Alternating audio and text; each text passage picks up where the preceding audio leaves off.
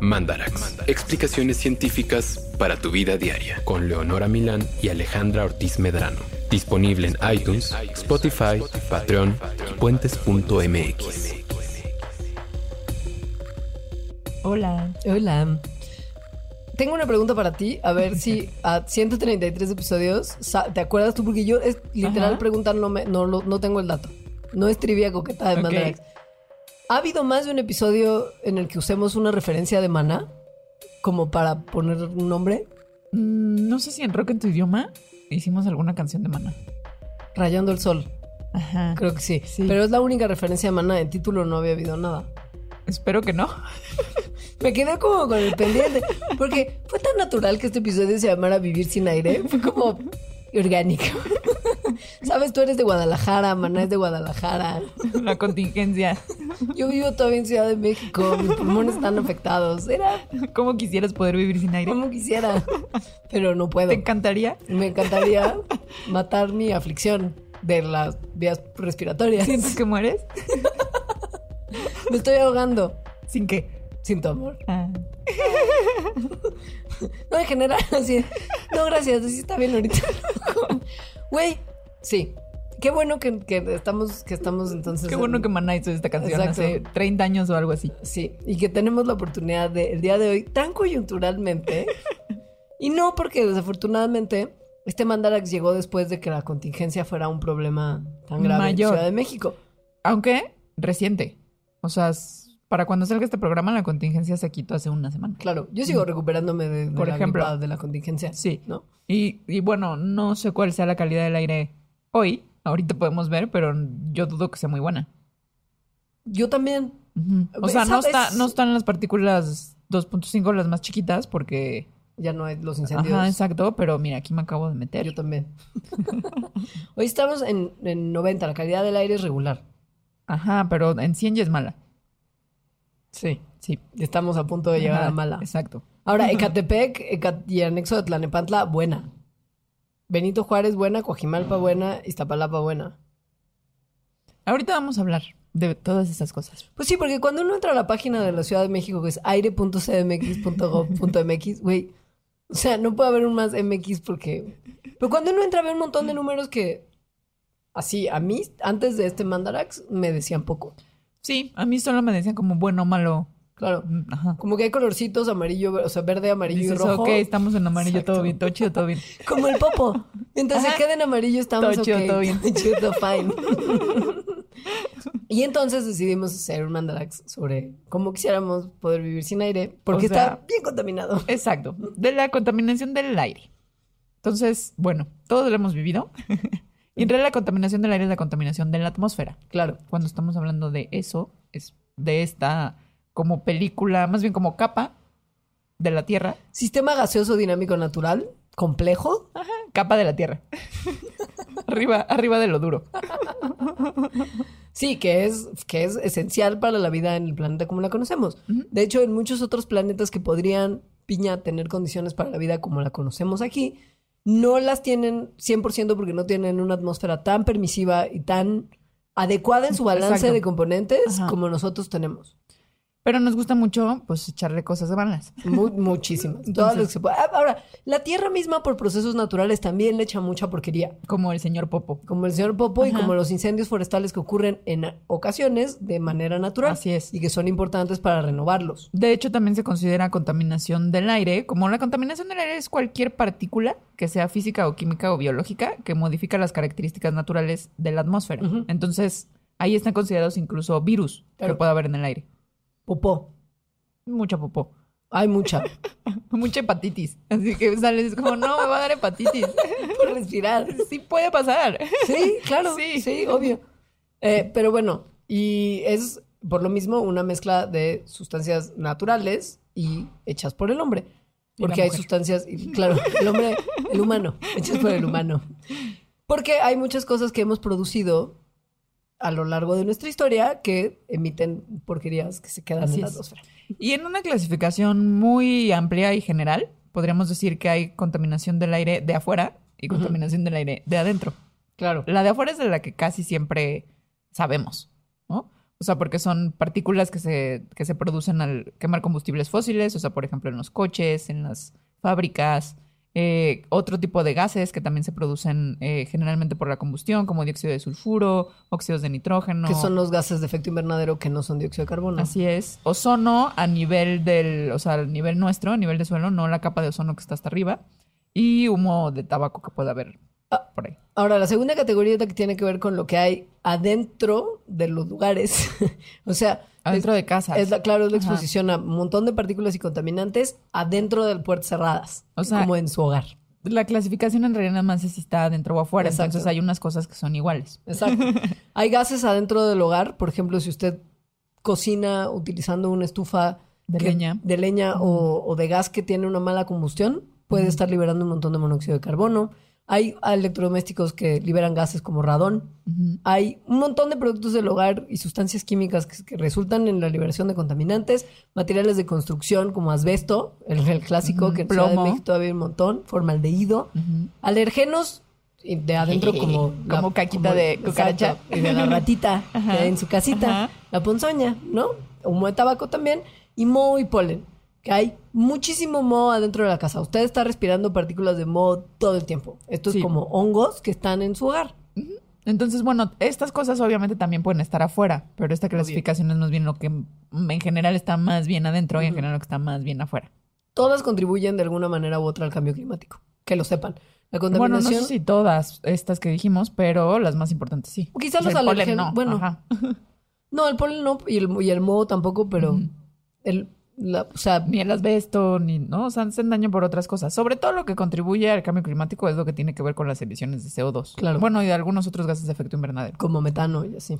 Pero, pero sobre todo de CO2, porque además también si hay CO2, o sea, si hay cosas que estén produciendo CO2, eso contamina el aire y además se va acumulando y produce a largo plazo calentamiento global. Claro. Y pues la realidad es que tanto la combustión de energía como el sector de transporte son, además de la ganadería, las fuentes principales de este tipo de emisiones. No hay vuelta de hoja. Es lo que es. Estas actividades humanas son súper contribuyentes a la contaminación de la atmósfera y al cambio climático. Por más que le es. traten de decir que no, es así. Y si hay otras eh, situaciones como justo un aumento en la tasa de incendios forestales que se combina con las emisiones que producimos los seres humanos de manera regular, estos niveles aumentan y tristemente funciona como una especie de ciclo. Si aumentan estos contaminantes y aumenta la temperatura, aumentan los factores naturales que también contribuyen mucho a la contaminación atmosférica, como los incendios forestales. Es un círculo vicioso muy horrible. Y es lo que nos ocurrió recientemente en la CDMX y área metropolitana, que abarca, me atrevería yo a decir, hasta Morelos. Porque yo recién fui a Morelos y estaba el cielo igual que aquí en CDMX, porque Bueno, también que había un es que montón había- de incendios. Se veía desde la NASA. Sí. O sea, hay una foto de la NASA de la semana pasada de México, vista desde el espacio, y, y como centro hacia el sur, se veían los incendios de tantos que eran. Ujú. O sea, se veía como una bola de humo. Sí. Y sí. Y e- es eso que estaba pasando en nuestro país tiene que ver con un tipo de contaminación en particular, que es la contaminación por partículas, porque hay varios tipos de contaminantes y de formas de contaminación atmosférica que todas son preocupantes, pero la que nos trajo a hacer este Mandarax en realidad y de la que platicaremos un poquito más quizá es la contaminación por partículas. What is? La contaminación por partículas son una mezcla de sólidos y de líquidos como en unas bolitas muy chiquitas que justo son esas partículas. Los, el PM que, que se lee, ¿no? Cuando ven PM10, PM2.5, PM es en inglés particle matter, que es como materia particulada. Ujú. Bolitas. Que son una mezcla de sólidos y líquidos, no son Ajá. bolitas sólidas. Sí, no, pero bueno, digamos que tienen como esa forma Sí. en, en nuestra mente. Sí. Entonces, bueno, algunas de esas partículas se emiten directamente y otras son emitidas eh, cuando algunos contaminantes eh, reaccionan con la atmósfera de algunas formas y entonces se vuelven otro tipo de partículas. Obviamente las partículas son malas y la clasificación más común de estas es por su tamaño. Las 10 son más grandes y las 2.5 son las más chiquitas. Del O- tamaño depende de la maldad. Exacto. Es muy importante que bueno, lo sepa. Ajá. O digo, las dos son malas Sí. pero es más bien hacen daño de diferentes formas. Claro. Sobre todo hacen mucho daño cuando se meten a tus pulmones. Y eso lo hacen las más chiquitas, las partículas que también se les llama finas, que son las de menos de 10, bueno, más bien, 10 significa los micrómetros. Sí. O sea, es algo muy, muy chiquito. O sea, sí, las, las Ajá. que son grandes ya también son muy Exacto, chiquitas. Sí. Pero las que en realidad se miden, ahorita que, que todos lo que lo vemos, que ya aventábamos el, claro, las partículas 2.5, son en realidad que miden menos de 2.5 micrómetros. O sea, hasta 2.5. Exacto, el rango 10 es de 2.5 a 10. Ujú. No es que sea exactamente Todas de de 10, 10, y sí. exactamente de 2.5. No, no. Y las finas, que son las que son de, me- de 2.5 o menos, son súper pequeñas, solamente se pueden detectar con cierto tipo de microscopía o cuando sabes hay tantas que las ves porque hacen una nata Pero bueno, inmunda. una solita solo la puedes ver con un microscopio electrónico de lo chiquita que es. Y generalmente se producen por vehículos automotores, plantas de energía, quema de madera en residencias, como si usted cocina, por ejemplo, con, con leña o tiene fogata chimenita en su casa, porque fifi, eh, o porque frío en el ajusco. Incendios forestales, quemas de agricultura, algunos procesos industriales y otros procesos de combustión. Es muy interesante el tema de la quema por agricultura, porque en México se sigue usando un sistema agrícola que daba buenos resultados en algunos momentos, pero que ahora ya hay, mucha, hay mucho cuestionamiento de qué tanto beneficio aporta contra el daño que realmente produce, que es el tumba rosa quema, que es que, pues básicamente y a grandes rasgos, se queman todos los desechos de una cosecha para fertilizar, por decirlo Ajá. de alguna manera, el suelo agrícola. Para y preparar poder- el suelo. Exacto, para Sí. poder cosechar después.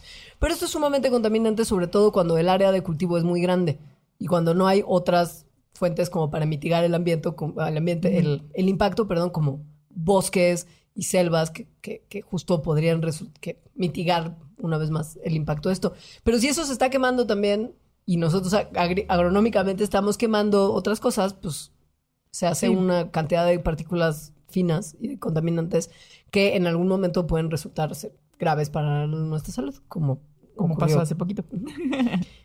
y las partículas más grandes, que son las de 2.5 a 10, que se les llama 10, em, son producidas sobre todo como por el polvillo. Por ejemplo, cuando hay muchos coches, el polvo que se levanta. Ajá. Y también se producen por la combustión de motores. O sea, también hay un montón de esas partículas por todos los coches que usamos. Y procesos industriales que muelan cosas. Como, a Sí. como me imagino que la producción de grava y demás, que implica como apachurrar y, y- y moler piedra y otros materiales, también dan lugar Sí. a esas partículas. Tienen composiciones químicas distintas, se generan por distintos procesos, se emiten por distintas fuentes y... Y se meten de diferente forma al cuerpo. Exacto. Bueno, más bien se quedan en el cuerpo en diferentes lugares. Exacto. Ajá. Entre más chiquitas sean, pues pasan más adentro del tracto respiratorio. Entonces las partículas 2.5 llegan hasta los pulmones. Y además tienen más superficie de área Porque y son tienen, más chiquitas. son más Ajá. chiquitas, tienen más, una fracción más grande de compuestos tóxicos y el que justo tengan mayor superficie de área hace que interactúen más fácilmente con nuestras vías respiratorias. Y con los- los no solo, exacto, Ajá. no solo se meten más fuerte, sino que interactúan perfecto cuando llegan ahí. Sí. Porque tocan más, Claro. porque están más pequeñas. Ajá. Y bueno, todo eso nos hace mucho daño. Sí, sobre todo si ya tenemos pre-problemas Ajá. O si eres como un niño pequeño. o un adulto muy mayor. Exacto. Eh, pues sí, las partículas, todas las partículas eh, de las que estamos hablando, pues, tienen una serie de problemas, sobre todo que tienen que ver con los pulmones y con eh, procesos cardíacos. Por ejemplo, eh, bueno, esto se puede dividir en las cosas que te pasan inmediatamente, o sea, tipo hay una contingencia y al día siguiente algo te pasó, o las cosas que son de una exposición prolongada, tipo has vivido en la Ciudad de México durante 10 años. O 37. Ajá, sí. qué sé yo. Para los grupos sensibles, o sea, niños y adultos, también entran como parte del grupo sensible las personas que ya tienen una condición preexistente, ya sea cardíaca o pulmonar, como que han tenido un infartito, una enfermedad arterial, enfermedad pulmonar, el, el- el famoso EPOC, que dice en ajá. las cajetillas de cigarros, cuidado, te va a dar EPOC, y de, ah, me va a dar unas siglas que no sé qué quiere decir. Enfermedad pulmonar obstructiva crónica. Eso quiere decir EPOC.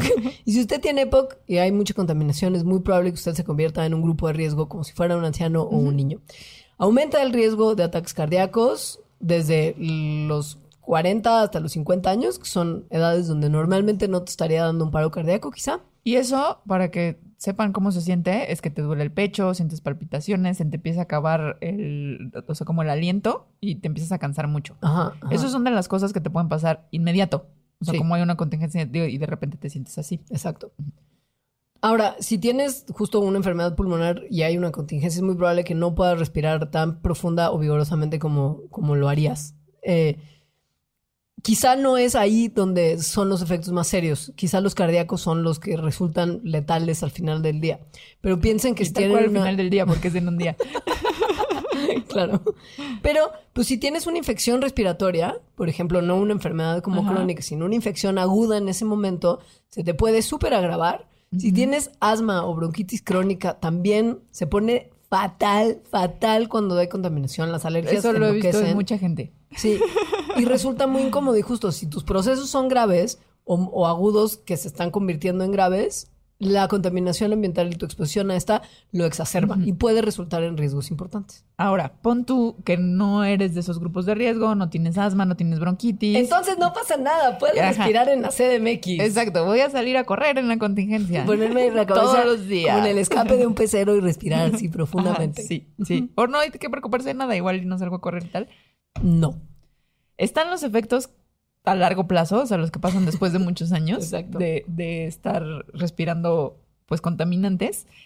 Y el más importante, yo creo, y más horrible, es el cáncer. Oh, sí. Entonces, hace, desde hace seis años, en 2013, en Estados Unidos, la Agencia de Investigación para el Cáncer declaró que la contaminación del aire es una causa de cáncer. No es, o sea, cuando es, cuando dicen así de, bueno, estar respirando en la Ciudad de México es igual que fumarte un montón de, de cajetillas al día, no es tan así. O sea, fumar un montón es peor. Claro. Pero igual es muy malo estar respirando este aire. O sea, sí está categorizado por la Organización Mundial de la Salud como un carcinogénico. Sí, o sea, sí. ¿Carcinógeno? Carcinogénico. Eh, como Carcinógeno. sí. Y nada más para que sepan globalmente, la contaminación del aire sí cobra muchas vidas al año. Eso sí. O sea- no nada más por cáncer. No. Ajá. Para que vean también como, como qué, tan, Sí. qué tan serio es. Son 4.6 millones de personas anualmente por causas directamente atribuibles a la contaminación del aire. Sobre todo de, adentro de, la casa. Exacto. Y esto tiene mucho que ver con justo en países en desarrollo que hay sistemas de calefacción en lugares que hace frío y para cocinar Sí. que tienen procesos de combustión incompleta. Justo estufas de gas viejas, leña. Sí, que producen monóxido de carbono, Ajá. que no huele a nada, o sea, es como difícil de detectar Sí. y además te empieza a intoxicar como de a poquito. Y te como que te adormece. Exacto, como que te empieza, ¿no? Te empiezas como a, a letargar, te duermes y te mueres. Sí, sí, Sí. sí. Pero en otros lugares que no son países en desarrollo también hay mucha muerte directamente relacionada por esto. 310 mil europeos al año, pon tú, ¿no? Ujú. Por asma que se hace más grave, bronquitis, enfisema, enfermedades pulmonares y cardíacas y alergias respiratorias. ¿Por qué es eso? Cuando se exacerban de más, pueden ser letales. Sí. Ni modo, pero bueno. eh, Y como en contexto, o sea, Sí. los efectos a la salud que tiene la contaminación del aire son, o sea, pueden explicar un tercio de las muertes que te dan por un paro, un tercio de las muertes de cáncer de pulmón y de enfermedades del corazón. O sea, son nada más por contaminación del aire. Esto es peor que si usted come sal todos los días, que según esto, o sea, es tan grave que ya no hay saleros en el DF. Bueno, Ajá. esto es infinitamente peor, Sí. como en términos de riesgos de la salud. Y volviendo como ya al tema del cáncer como tal, se preguntarán qué es lo que hace de estos pequeños contaminantes que son tan Claro. chiquitos y claro, tan inofensivos Porque que en da realidad- cáncer, güey. Sí, como que hemos hablado de estas partículas, o sea, las PM, muy como hay partículas y ya, ¿no? Y son malas. Yo me Eh, imagino estas- como, como polvo, ¿no? O sea, como que si lo oyes así, Yo me las imagino como, ¿te acuerdas del viaje de Chihiro? sí, Que como hay las bolitas las negras. bolitas negras, pero muy, muy pero esas son pequeñitas. bonitas y como Ajá. buena onda. Así me las imagino, pero en malo. Güey, esas no dan cáncer. Pero sí, no son unas bolitas peluditas. Sí, son unas bolitas, o sea, bueno, una partícula muy pequeña así en forma como de una esferita, pero no son así nada más como quién sabe qué sea. O sea, son, son cosas que podemos saber qué son. No todo, o sea, justo hay cosas que es, es complejo, pues, lo que son las partículas, pero se sabe que tienen arsénico, níquel, cromio y metales pesados. Eso son carcinogénicos. Todos. Todo es carcinogénico. Y al parecer estos que acabamos de decir, además de unos que se llaman hidrocarbonos aromáticos policíclicos, son, o sea, están clasificados así per se como carcinogénicos y Sí. se sabe que forman parte de las PM25. Bueno, 2.5. más Ajá, ajá, ajá. Y elementos, los metales pesados que en particular lo que hacen es, por si usted no lo sabía, y por lo cual uno no debe de exponerse a metales pesados como fierro, níquel, cobre, zinc, eh, es porque causan cambios fisiológicos como respuesta inflamatoria grave y daños en el tejido respiratorio. O sea, güey, son pedacitos de metal. De metales O sea, pesados, sí. o sea, como cuando te, te dicen metal pesado ahí en el agua y entonces dices, no, Claro. O sea, piensa que si están respirando pedacitos de metales pesados, sí puede haber un daño en las mucosas del tracto respiratorio porque van y rozan sus tejidos y los lastiman. O sea, Sí. es tan sencillo como eso. A mí esto me parece súper importante porque llamarle justo eh, PM, o sea, partículas, te imagina, o bueno, como yo, ¿no? Como bolitas de chihiro y son metales pesados, Sí. o sea, Y es arsénico, ajá. Sí. Y por si fuera poco, o sea, de que no solamente una fuente de carcinógenos así que estamos respirando todos los días, hay otros daños por justo la respuesta inflamatoria, etcétera, como daños renales, nefropatía membranosa mil. Es que además lo muy maligno, bueno, otra cosa muy maligna de las PM2.5 es que son tan pequeñas que llegan al tracto respiratorio y de ahí se pasan al, al sistema circulatorio, o sea, se pasan a la sangre. Y de la sangre pues ya pueden llegar a cualquier lugar del cuerpo. Claro, como a los riñones. justo. Exactamente. O a el aparato reproductor femenino, donde perturban los ciclos menstruales y pueden eventualmente causar infertilidad, síndrome metabólico, síndrome de ovario poliquístico, que es además muy amigo de la diabetes. Porque es interesante si ya lo pones así, Claro. te empiezas a dar cuenta que quizá Estás otras condiciones, sistema- claro, O sea, que estás en un sistema que te enferma de muchas formas. Claro, y que hay enfermedades que te dan que en teoría son por mal estilo de vida y demás, pero que están siendo probablemente exacerbadas, ¿no? Sí. Por lo que está respirando todos los días. Ahora, también hay evidencia de que en ratas se, la inflamación que causa la, la contaminación del aire eh, puede estar relacionada con genes que causan cáncer del cerebro. O sea, no solamente los, carcino- los carcinógenos que están en la partícula como tal, sino que hay efectos como, al- como, sí, como genéticos que pueden fomentar la aparición de otros tipos de cáncer. El punto es que es un problema. O sea, son un horror. Sí, sí está de terror, ¿eh? O sea, ya, ya viéndolo así, sí está muy de terror. Pero no pasa nada, ¿no? Porque como estamos en la Ciudad de México y llueve la mitad del año, ya con la lluvia se van. Y ya estamos respirando aire súper limpio Todo y no chido, nos vamos todo a fine. morir. Todo chido, todo fine. Sí es cierto eso, ¿no? Porque, güey, llega la lluvia y el cielo se ve más limpio. O sea, yo sí lo noto, ¿sabes? Voy a responder, estoy viendo la serie Chernobyl, que es muy buena, por cierto. Voy a responder con una frase de Chernobyl. To some extent. Ok. Que llegan, o sea, están, la escena están así en Chernobyl, o sea, tipo el reactor nuclear derretido está a 10 metros, y entonces llega uno y le dice, ¿esto sirve? Y es una mascarilla, ¿no? Como las que se ponen aquí, y entonces el investigador le dice, to some extent. Político y me... y- sí. pues, no está mintiendo. No. Pues sí. Aquí sí vuelve menos drástico, pero... Pero bueno, em, uno de los mecanismos que quitan, o sea, que remueven de la atmósfera, porque en realidad las cosas, o sea, there is no way. Claro. ¿A dónde se van a ir? Ajá, exacto, Sí. pero bueno, que remueven de la atmósfera, Sí. de lo que respiramos a las partículas contaminantes, es eh, la precipitación o el barrido que ocurre cuando hay agua, ¿no? En presencia de agua cuando están las cosas húmedas, como por ejemplo cuando ustedes lo han visto mucho. La vecina, el vecino, saca como su cubetita, le echa en un Sí. día muy seco y empieza a barrer porque le echa el agüita, pues para que no se suba el polvo. Es más o menos así, porque lo que hace el agua es capturar a las partículas contaminantes. No, no, no conozco mucho el deporte, pero me imagino que eso es por eso que riegan también las canchas de tenis de arcilla. Para que sí. no estén respirando polvo de arcilla sí. los tenistas todo el Sí, tiempo. es lo que tuvieron que haber hecho tal vez en los conciertos de Bjork.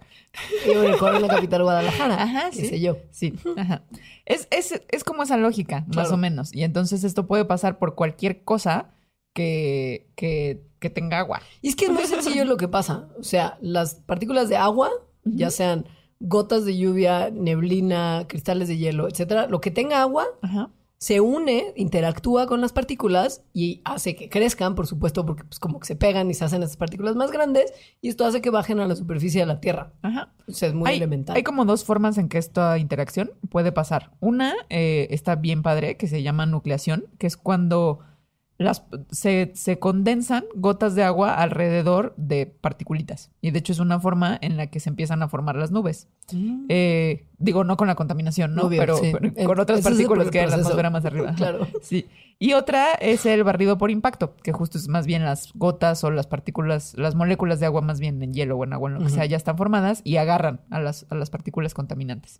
Entonces, sí, o sea, sí el agua en cualquiera de sus formas puede limpiar la atmósfera to some extent. Está padre porque además ni siquiera es que la, la gota de agua tenga que interactuar directamente con la partícula mientras cae, sino que si la gota de agua se pega a un edificio, puede Ajá, atrapar partículas exacto. ahí, Sí. como una telaraña. Ajá, sí.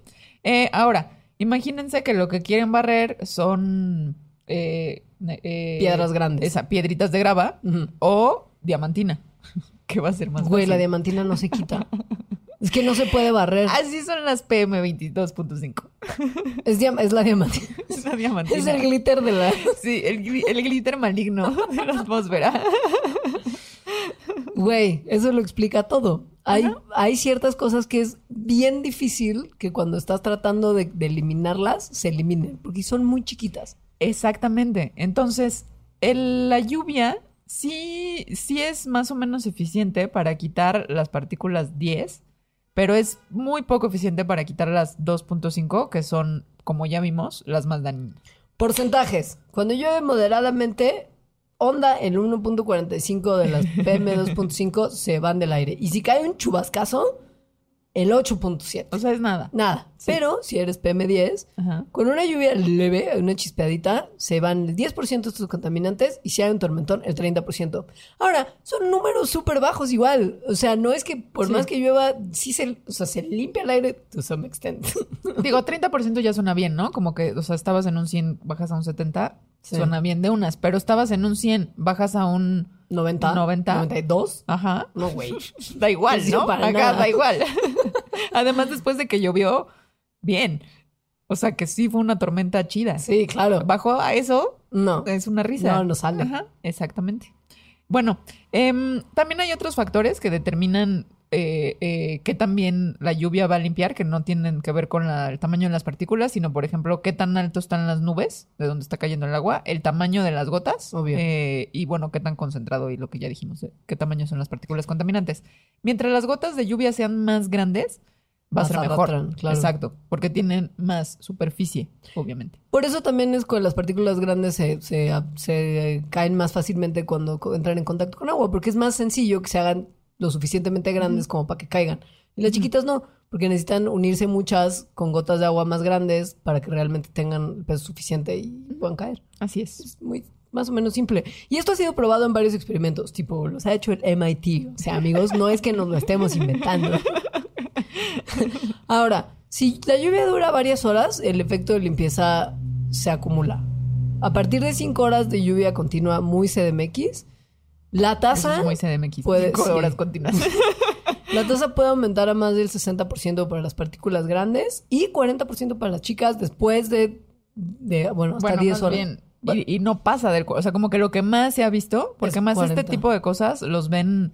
O sea, como, como, como- han hecho experimentos como en el del MIT, que más bien es ver, o sea, tal cual, como que hacen llover en una camarita. Sí. Entonces ven qué pasa con, con esas gotas experimentalmente. Y hay otros de donde vienen estos porcentajes que lo que hacen es medir durante años, más bien ver durante años la correlación que existe en diferentes ciudades del mundo, como en China, hay unos en México, hay otros en Colombia, eh, de cómo cambia la cantidad de partículas que hay en el aire después de lluvias, ¿no? Entonces empiezan a hacer esas correlaciones.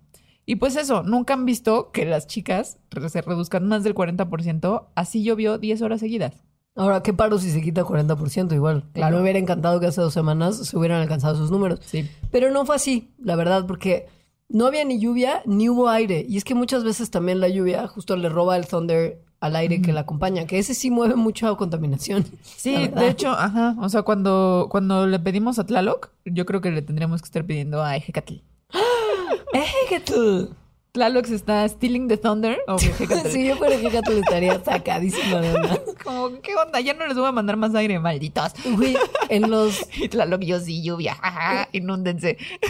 No sé si tú vivías en, en, en DF, porque todavía se llamaba así, en los 90 tempranos. No. Finales de los 80, principios de los 90, había un político mexicano que creo que era Alberto Castillo, que había propuesto, porque la contaminación se puso DLB. O sea, Eso sí me acuerdo en las noticias, salía. Güey, yo no, Sí. fui a- yo no salí a recreo durante meses. Porque todo el tiempo había contingencia y contingencia fase 2 Ajá. y turbo contingencia y como muerte lenta, ¿no? No sé si los índices se medían distintos o éramos más irresponsables. No, o creo qué que sí hubo muy buenas políticas. Ahora-. Vamos a hablar de eso al rato. Ya. Ajá. Pero bueno, la cosa es que, como pensando justo como, güey, ¿cómo nos libramos de este problema? A ese político mexicano brillante se le ocurrió poner en los cerros mexicanos Sí, me unos superventiladores Ajá, que generaran aire para mover la contaminación. Y era como, güey, será el pedo de Hidalgo. ¿Qué es Nosotros eso? ya. There is no way. Pero, güey, mientras ya no esté en la capital, Ajá. estamos todo fine. Pero en realidad creo que sí podemos empezar a... O sea, sería bueno comenzar a pensar la lógica de que cualquier cosa que haya en el mundo no se va a ir. No. Del mundo, pues. O sea, No. tal vez se va a ir de tu entorno inmediato. Hasta la, hasta la mugre que sacamos al espacio regresa. Esta- esta- es un sistema, o sea, estaba aquí. E- incluso, ¿no? Las partículas, o sea, el arsénico, el níquel, el- todas esas cosas que, que la lluvia se llevó, pues se las llevó a algún lugar. Claro. Que hasta puede ser el piso, los mantos freáticos, el agua que después vamos a volver a beber. Sí. No hay salida.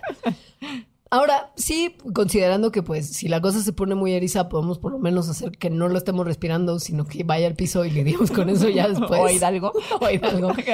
Hay herramientas de geomanipulación Ajá.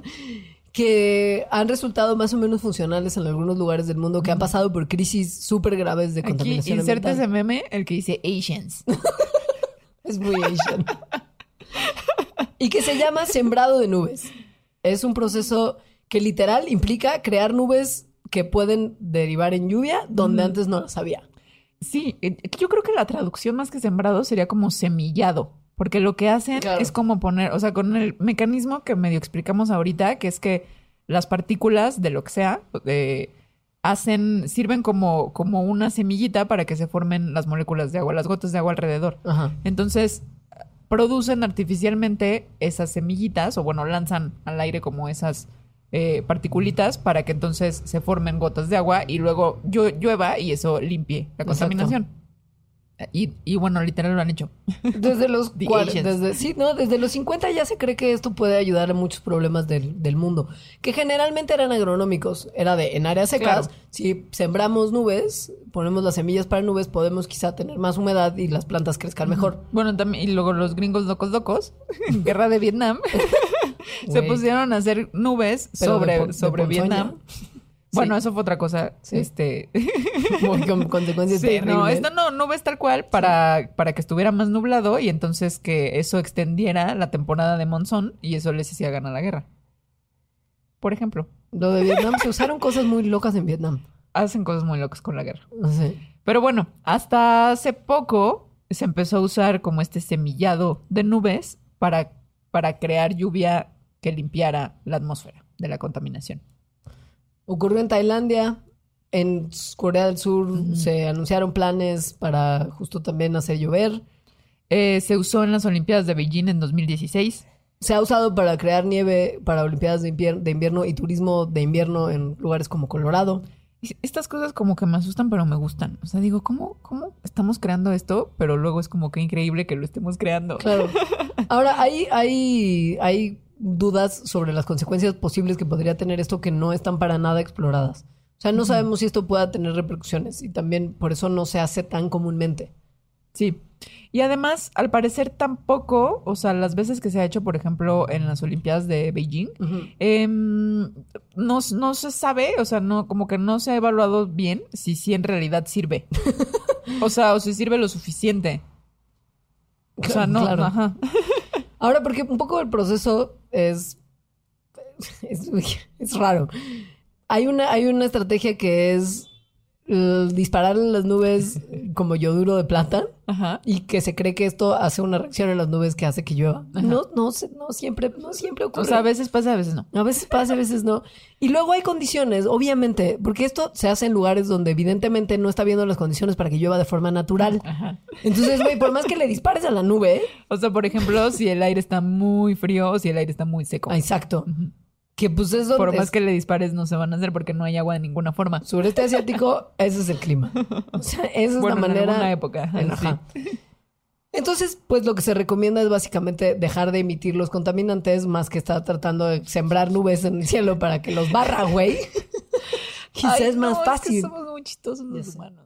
Un contaminante del que hemos escuchado hablar muchísimo y que no entendemos de repente muy bien cuál es la diferencia del ozono que está en la atmósfera flotando y cuál es el ozono que es contaminante. Bueno, hay uno que flota en la troposfera, Es bueno. que es bueno. no que podría que- existir la vida en la Tierra como la conocemos sin ese ozono. Eso es el de la capa de ozono que ya agujereamos por Ajá. usar refrigeradores Sí. y spray. Sí, pinche y si quieren saber 80. más de él, vayan al Mandarax de 80s, 90s y más. Exacto.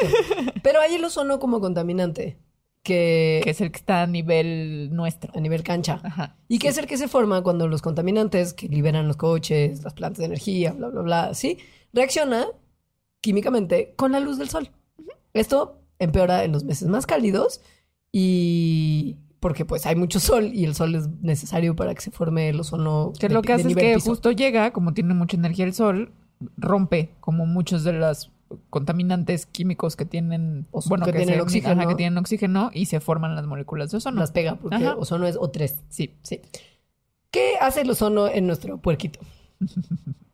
Irrita las vías respiratorias, entonces te da que la tos, que te da tu carraspera, eh, te da, ¿no? El dolor del pecho, Se arregla, con, se arregla con graneodín y ventolin. Pasa nada. con esterimar. Puedo con eso. ¿Qué más?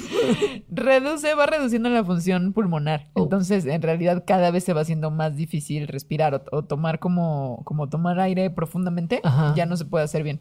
Se vuelve incómodo respirar. Ajá, y entonces Sí. eso también, o sea, porque generalmente uno toma, o sea, como que suspiras, pocas veces en realidad, Ajá. pero sí necesitas respirar profundamente cuando, por ejemplo, te estás ejercitando. Claro. Entonces vuelve difícil que te ejercites.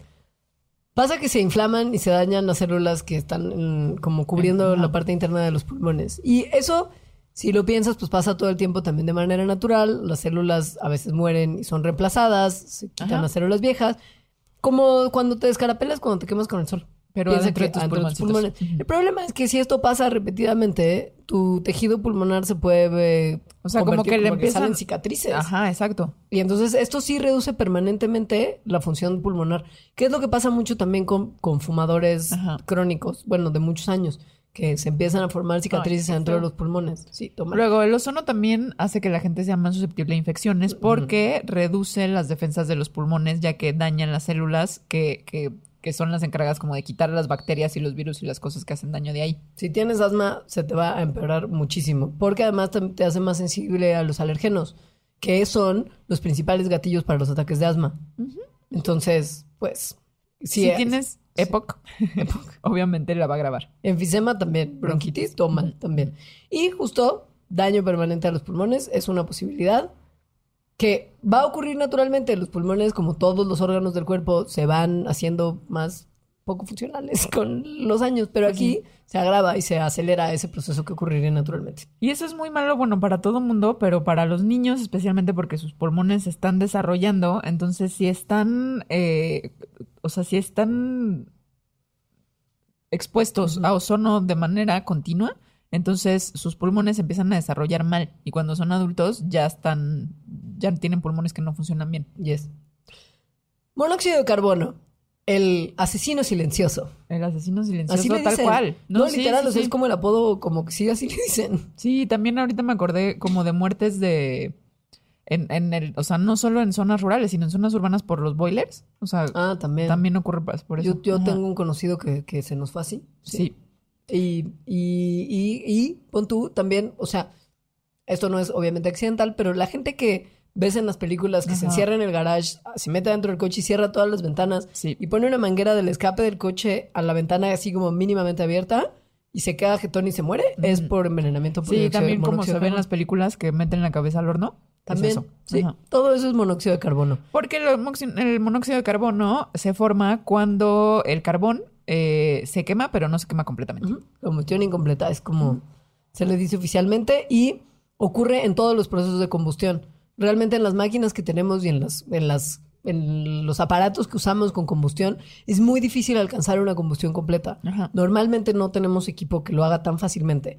O sea, por ejemplo, los coches, lo que sale del, del escape es 75% de todo el monóxido de carbono que hay globalmente, que quiere decir que esa combustión per se es incompleta. Y el 95% en 95%, ciudades. exacto. Sí. O sea, casi todo es por coches.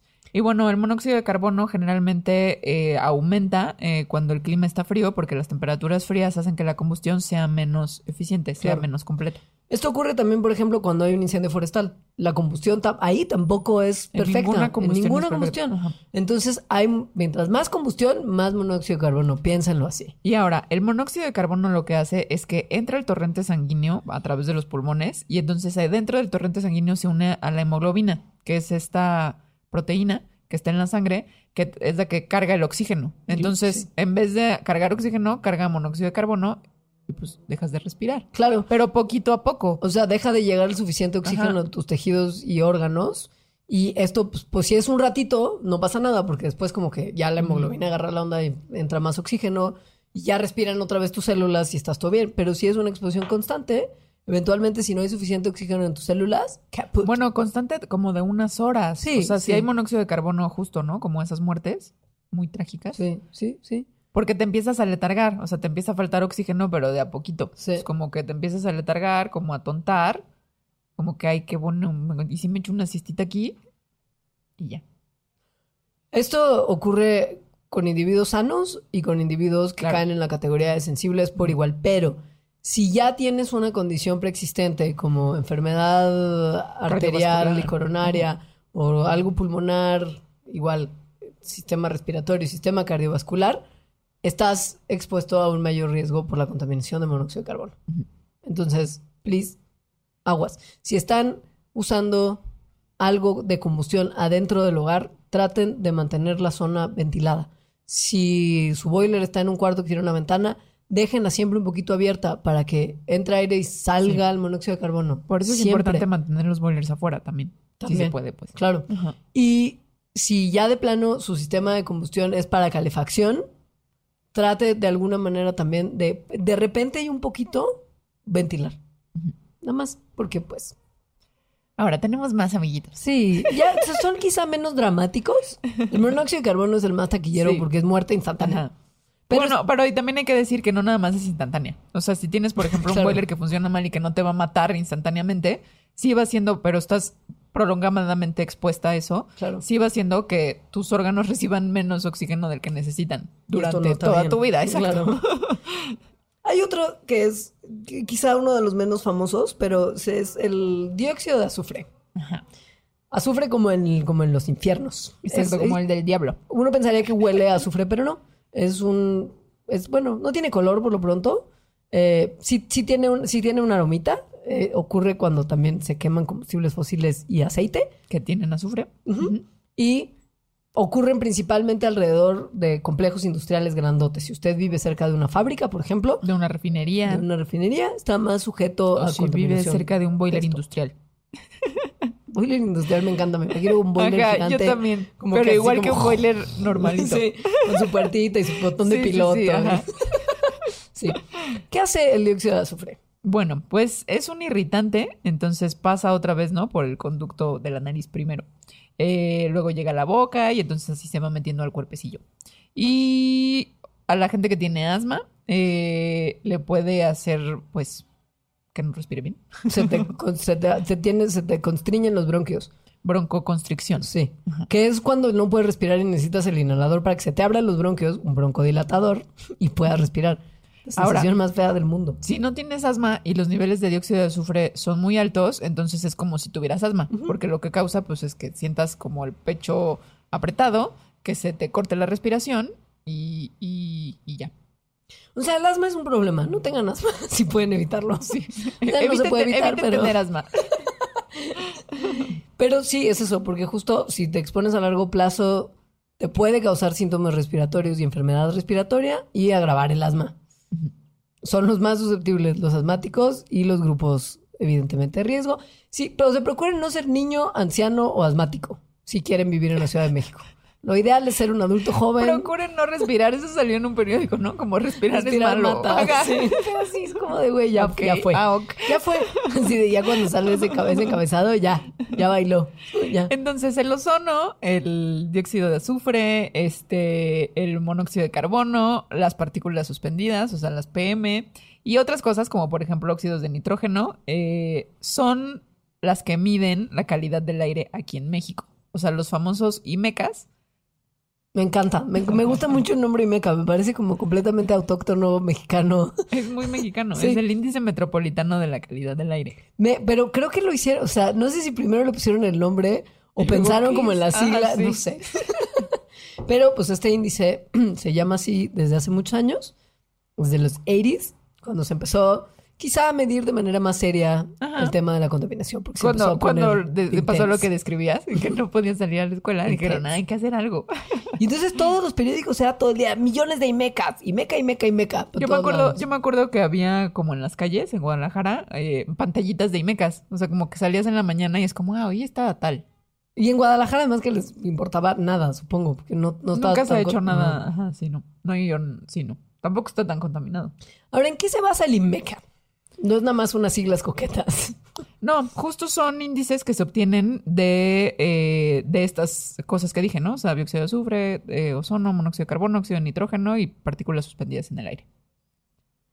La escala está definida por unos parámetros que la neta no vale la pena ni mencionar. Pero la lógica es que tiene como unos puntos de quiebre, los Ujú. IMECAS, que justo es cuando pasa como de bueno a regular, Exacto. a malo, a muy malo, a te vas a morir, Exacto. que se basan en, eh, en cómo los niveles de esas cosas que miden los IMECAS, Te dañan. exacto, alteran la fisiología de los humanos. Exacto.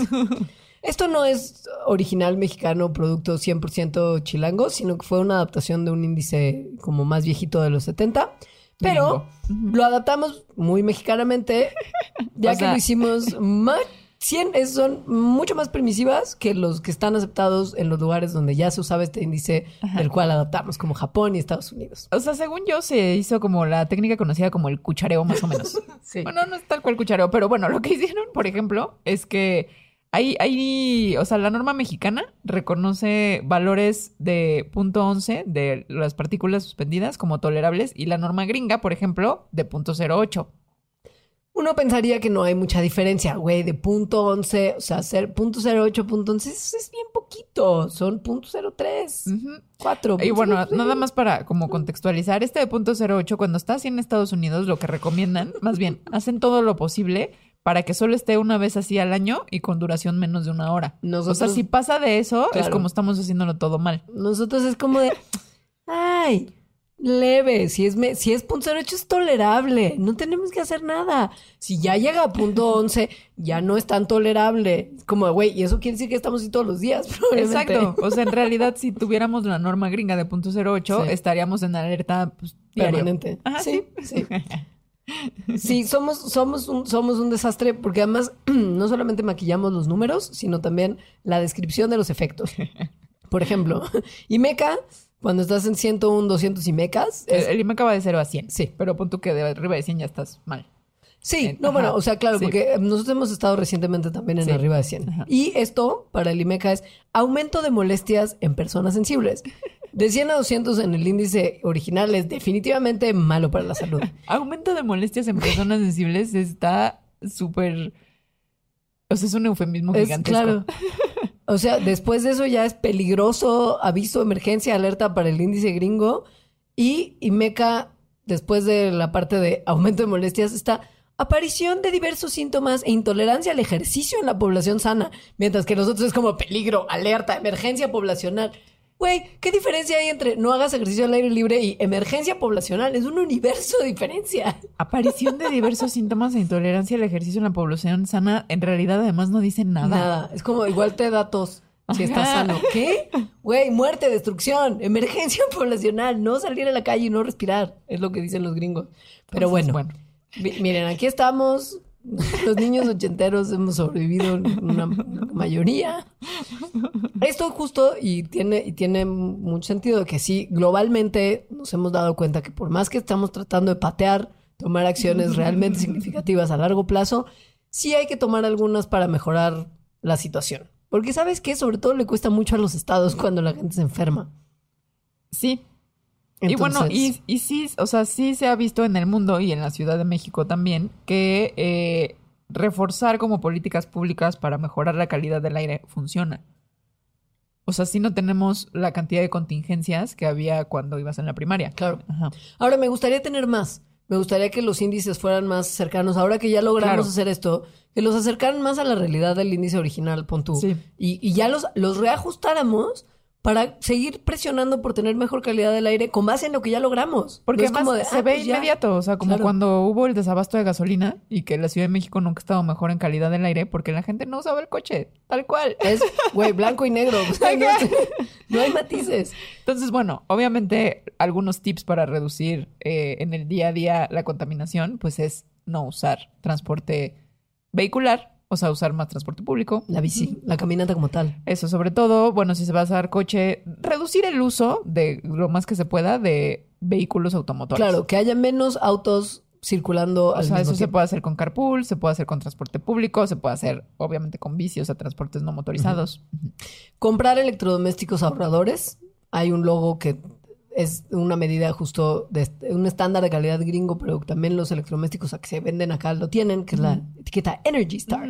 Que fue justo también lo que ayudó, creo que mucho a que de los 80s, 90s y más se empezara también a ahorrar un montón de energía y mejorar las condiciones. Porque todos empezamos a cambiar nuestros electrodomésticos súper contaminantes Sí. por unos que eran menos contaminantes. Ahora, conservar energía en general, o sea, como apagar la luz, que el refri eh, sea eh, Energy Star, ese tipo de cosas, porque acuérdense que la electricidad al final está producida por combustión. En la México mayor sobre parte. todo, claro. Sí. Usamos y se está fomentando que se haga más todavía, que se obtenga a partir de la quema de carbón.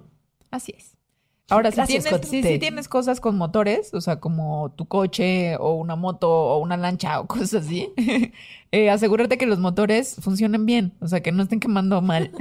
Amo comentario de alguien que, claro, vives en Valle de Bravo y la gente tiene La gente lanchas. tiene lanchas. ¿Sí? Hay muchos tips para ahorrar combustible y que no se te escape, que se pueden seguir, como tener las llantas bien infladas, eh, se- asegurarte que la tapa del combustible cierre bien, no tires gasolina, En realidad son como muy intuitivas y lógicas. sí, que afines, que tengas tu motor bien afinado, Ajá. ¿no? También. Eh, No hacer trampa en la verificación. güey. Compostar la basura orgánica, si es posible también. Ahora, si ya llegamos a, contingencia, o sea, si hay días en que las partículas eh, suspendidas están muy elevadas, entonces se pueden hacer cosas extra, como por ejemplo no usar el coche. Directo, o si sí, como que multiplicar el autoalberca, el carpool, y usar transporte público. Ahí sí ya no caminar, si también si en México está ya en contingencia, porque no, no está bien. Pero hay que reducir la cantidad de viajes que se hacen. Traten de, si van a salir, hacer todo lo que sea posible en ese viaje, en vez de hacer un viaje al súper, regresar, ir a la farmacia, regresar, ir a no sé dónde regresar. O sea, un viaje para todo. Ajá. Eh, no quemar cosas. Nunca en Como la recomendación que dieron esta contingencia de no quemar inciensos. Wow, qué risa. Güey, pero antes en los 80 era no quemar llantas. Y yo pensaba como de, ¿quién está quemando llantas y en qué circunstancia? Como, me- como vagos, con, con- con una llanta en fuego y como poniendo las manitas para calentarse. Ya sabes, como que en, en los 80 y 90 era como de, güey, ¿cuántas llantas realmente se queman? Y pues sí, de tiradero se queman un montón. A mí me pero- gustaría saber, y ojalá haya alguien del gobierno de la Ciudad de México escuchando, porque de verdad me gustaría saber ¿Qué tanto? ¿Qué tanto contribuye la quema de inciensos a la contingencia, o sea, la contaminación? ¿Y qué tanto contribuye dejar de quemar inciensos para que se reduzca esa contingencia? Quiero, o sea, sí quiero saber. Es que la Porque, 4T, ¿qué tal que sí? la 4T es muy espiritual. Yo creo que en inciensos también estaban hablando de cosas como copal. Igual, quiero saber. o Claro, sea, porque, güey, ahora todos hacemos rituales prehispánicos. ¿No viste como cuando el presidente le pidió permiso a la Pachamama para gobernar y se quemó? A lo mejor ya está viendo más de estos rituales y tú no sabes por qué. y por eso hubo ¿sabes? contingencia. Claro. Pero bueno, sí, si hay contingencia, reducir todo lo que se quema. O sea, por ejemplo, no hacer una fogata, ¿no? O si tienen una, estu- una estufa de leña, pues no usarla. Si ya de plano tienen que usar el coche, traten de no mantenerlo encendido sin que esté circulando. O sea, si, si ya lo prendieron, arranquen. No se queden con el coche prendido estacionados en un lugar. Me da mucha risa lo del incienso, perdón. No lo vas a superar. No. Pero bueno, eso. No usen electrodomésticos, bueno, o aparatos que tengan un motor de gasolina como la podadora. Si su podadora tiene un motor de gasolina, pues no la use. Y ahora, acuérdense que también hay contaminación adentro Mm. de las, o sea, si hay contaminación afuera y cierras las ventanas, no entra, ¿no? O bueno, entra poca. Pero hay cosas de, que hacemos adentro que hacen que, por ejemplo, se, se concentren honguitos, se concentre polvo, Sí. o sea, cosas que igual hacen daño. Y para eso, pues es muy fácil que es limpiar. Sí. Sí. Ajá.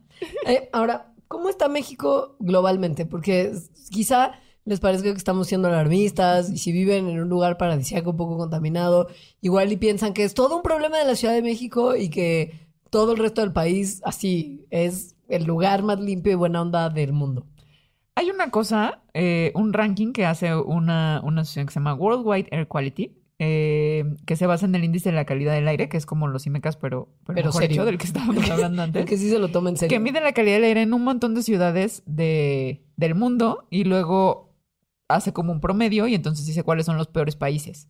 Y México, yo me estaba metiendo estos días, México siempre está entre los cinco peores. O sea, de hecho, ahorita me metí, es el quinto peor.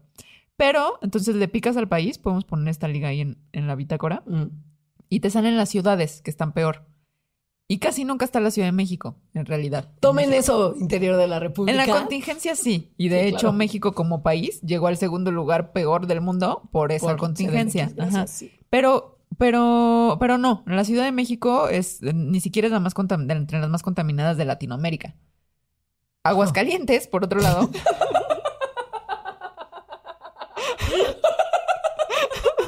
Del corazón. Está mal que me ría mucho, es que no lo vi venir, güey. Aguascalientes está muy mal. Sí. Y bueno, y otros países están muy mal. Gracias a Aguascalientes y a otras ciudades. Va fluctuando, pero Aguascalientes siempre está como en primer lugar. Es que México se mantiene como en estos. Ahorita ya, de hecho, pasamos de cuarto, de quinto a cuarto mientras Ah, estábamos ahorita, hablando. mientras- Ahorita güey, sí, En sí. tiempo real. Siempre están como en esos primeros lugares: China, México, India. Claro. Chile también y Estados Unidos, más o menos. Están como por ahí. Y los otros fluctúan. En los últimos, en los que nunca están ahí, pues obviamente son países escandinavos y cosas Oh, así. Ajá. O las Guyanas, donde viven muy pocas personas. este. mm, ¿Cuál, además de Aguascalientes, tienes, tienes otro dato? de Mira, algún- ahorita en este momento. Sí. Mira, ahorita en este momento no está Aguascalientes. ¿Cómo? Que- Está los hidrocálidos. San Mateo Tenco, Saltillo, ah, Polanco, o sea, sí, la Sí. Ciudad de México, ajá. Celaya, Ciudad Juárez, Poza Rica de Hidalgo, Salvador Tizatlali y e Iztapalapa, que bueno, también es Ciudad de México. Bueno, pero güey, dos de siete.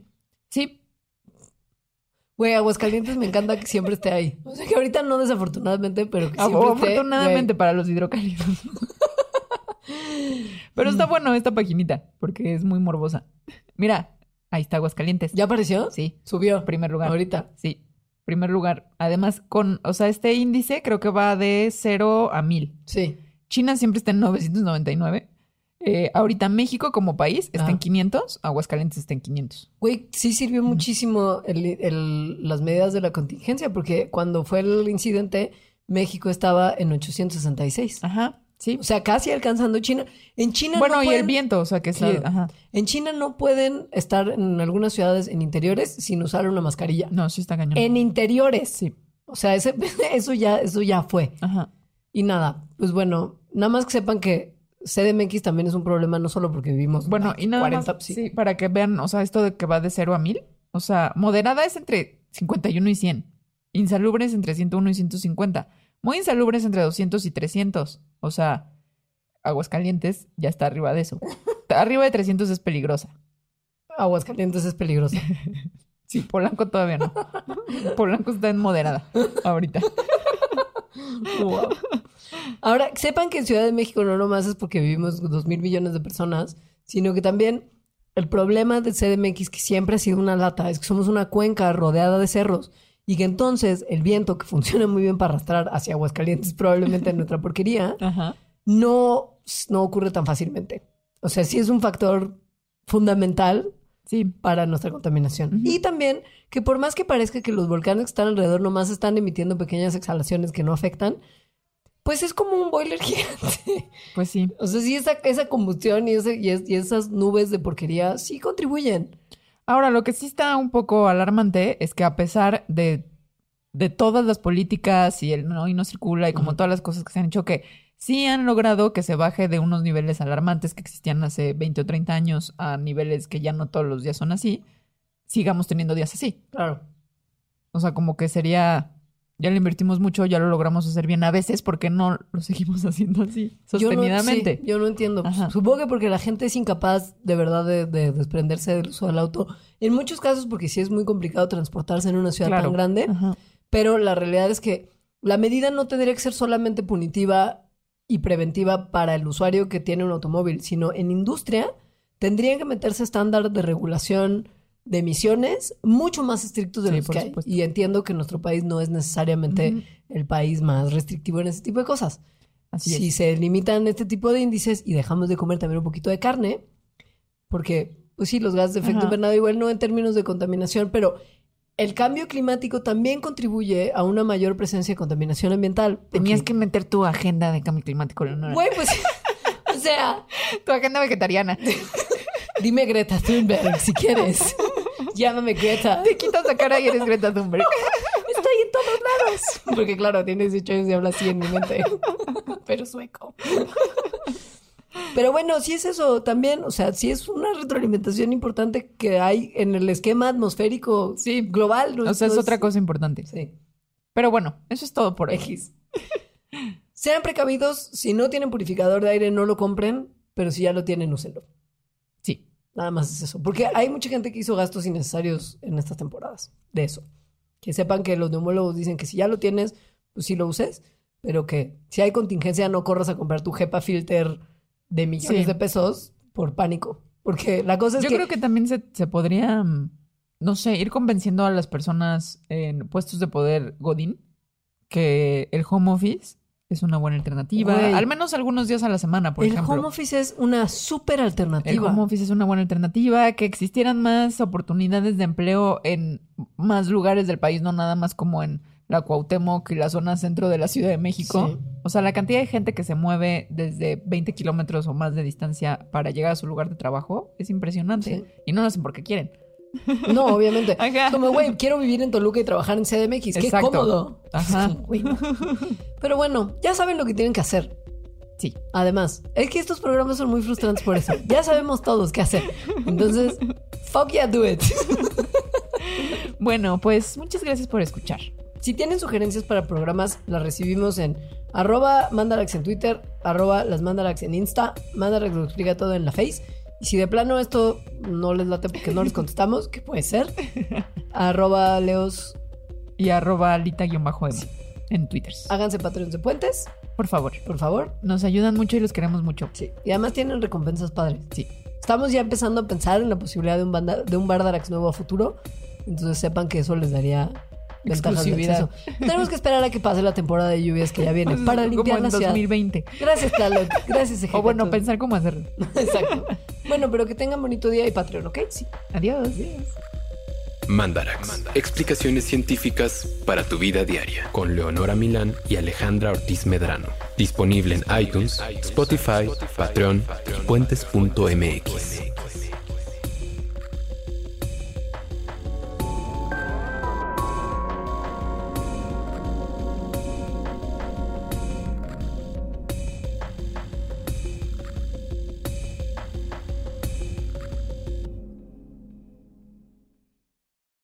Expansión Tecnología. Gadgets. Lanzamientos, reportajes y el negocio de las tecnológicas. En 10 años, el metaverso aportará 5% al PIB de Latinoamérica. Internet ha representado muchos cambios para el mundo y la religión no se ha escapado de ello. Los mexicanos cada vez tenemos casas más tecnológicas. Todo en menos de 5 minutos. Top Expansión Tecnología. Xbox tiene una nueva multa. Adam Mosseri, director de Instagram. Top Expansión Tecnología. De lunes a viernes a partir de las 6 de la mañana.